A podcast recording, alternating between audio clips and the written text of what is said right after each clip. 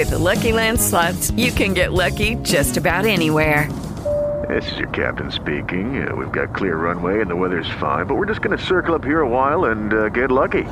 No, no, nothing like that. It's just these cash prizes add up quick. So I suggest you sit back, keep your tray table upright, and start getting lucky. Play for free at LuckyLandSlots.com. Are you feeling lucky? No purchase necessary. Void where prohibited by law. 18 plus terms and conditions apply. See website for details. Pues nos encanta siempre resaltar lo que pasa con nuestros colombianos en el exterior. Hay una mujer fotógrafa de Santander que está anunciada como finalista en la decimocuarta edición del premio Foto Ilia, un prestigioso premio internacional que se entrega anualmente por la Fundación Ilia. Y nos encontramos con ella esta mañana, Natalia Pinilla Rodríguez. Bienvenida a Vivir, que son dos días. Hola, buenos días. ¿Cómo está Natalia? Gracias por acompañarnos. Hola, muchas gracias por la invitación. Natalia, yo quiero saber cómo se hace para llegar a estar dentro de estos finalistas. ¿Hay una inscripción o de repente está en el radar de, algún circuito de exposiciones y la encuentra la Fundación Ilia? ¿Cómo llega eh, eh, a, a, ser una de las nominadas a este premio, las finalistas? Bueno, el premio ILA de fotografía eh, lleva 15 versiones realizándose. Em, ellos todos los años anuncian eh, varias convocatorias para premios no solamente de fotografía sino también de otras de otras artes como eh, cine también hay de moda.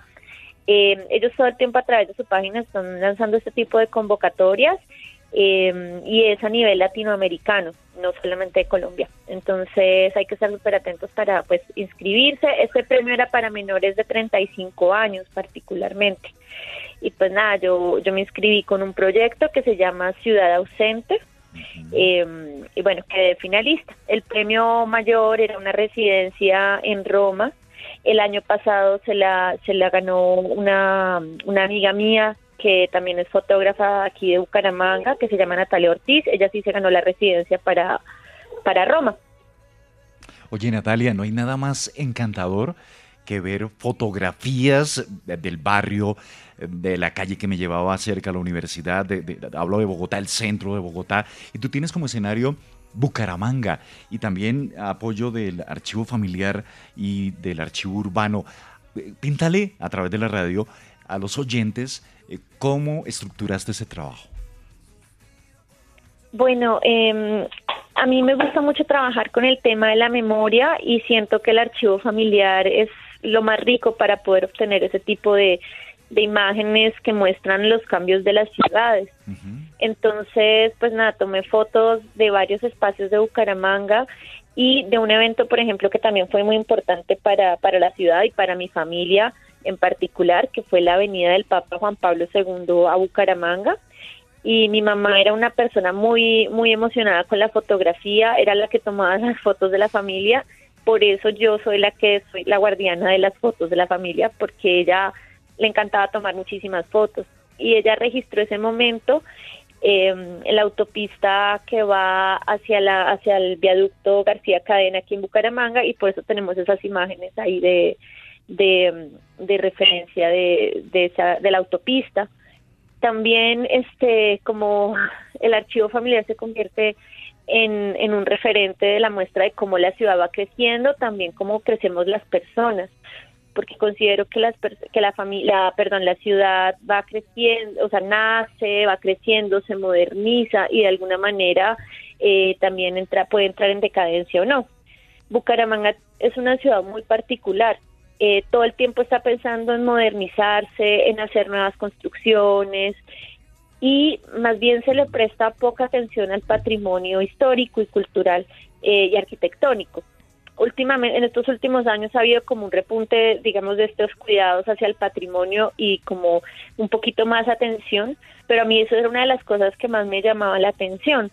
Em, que, que no, no había tanto cuidado con los con el patrimonio arquitectónico entonces creo que un poco eh, esta, este proyecto fue para para, mm, digamos, mostrar un poco esto, hablar de la memoria, hablar de los cambios de la ciudad.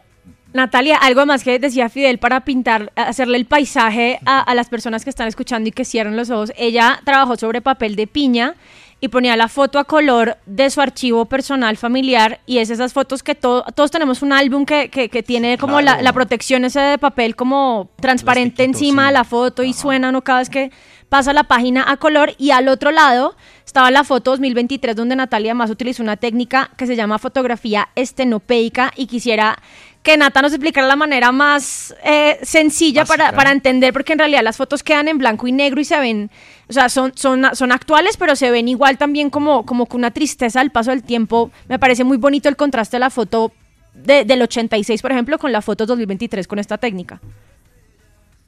Bueno, eh, la fotografía estenopeica es una técnica que nos lleva al origen mismo de la fotografía, que es la cámara oscura. O sea, eso es la base total de la fotografía. Entonces consiste en una caja negra que tiene solamente un agujerito del tamaño de un alfiler por el cual se filtra la luz y se proyecta en la parte trasera.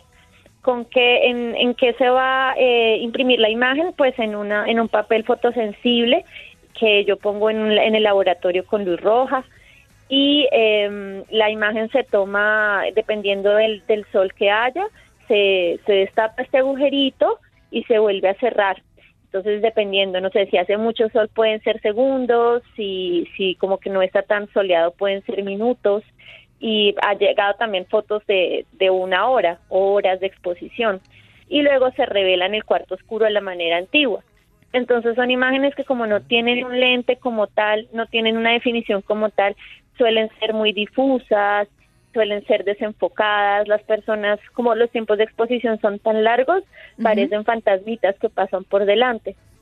Las que son divinas. Para... espectacular. Sí, sí, sí. Espectacular. Y Natalia, sin duda, la, la, evolución que hemos visto todos, yo recuerdo esas cámaras que eran como con una pila cuadradita, chiquita. Mi papá era feliz con esa, esa cámara y pasar a cámaras profesionales. Hoy en día que tú puedes tener un dispositivo, un teléfono con una cámara potente y la fotografía nos habla, Natalia. Yo siento que ese trabajo que tú has hecho de ligar familia y ciudad en un, con la nostalgia, con los cambios y también como con las expectativas, la fotografía es un medio que nos habla. Claro que sí. Claro que sí, sí, es, es un medio que nos habla y, y pues yo siento que con la fotografía estenopeica tenemos la materialidad de la imagen también y, y eso, eso es algo que que por ahí con, con, con, las cámaras digitales hemos perdido mucho y es que pues y con los celulares no ahora tomamos mil fotos en un segundo mientras que con por ejemplo con las cámaras de rollo o con la foto la fotografía estenopeica es una foto por, por toma no y, las los rollos eran 36 o sea, cada foto nos la teníamos que pensar súper bien para tomarla. Es verdad. Ahora quizás no tenemos esa ese como no sé, ese tipo de paciencia, eh, esa elaboración en nuestras cabezas de la imagen. Natalia, parte de, la magia de esta exposición es que usted nos hablaba más, por ejemplo, de su mamá en, tiempo pasado, porque muchas de las personas que están en sus fotos ya no están en este mundo y el patrimonio arquitectónico también, de repente que salía alguna de las fotos, ya no hacen parte del paisaje de, de Bucaramanga. Esta como análisis de, de qué significa el antes y después de cada foto hace parte como las personas que ven la exposición o es algo que ya nos enteramos después de? Eh, bueno, pues creo que, que para, para poder darte cuenta un poco tienes que conocer bastante la ciudad, pero mi intención un poco era retratar eso también a través de, de la imagen estenopeica. ¿No? Y, pues yo antes de, empezar a montar como tal la muestra, eh, le proyecto, perdón, hice una, un cuestionamiento por, por Instagram, una encuesta, y empecé a poner las fotos estenopeica preguntándole a las personas de la ciudad si reconocían los espacios. Eh, hubo bastantes personas que sí la reconocieron, pero otras no tanto. Eso fue un lindo ejercicio que me hizo pensar eh, eh, en si sí tenía el efecto por ahí que yo estaba buscando y la verdad que sí que, sí lo conseguí.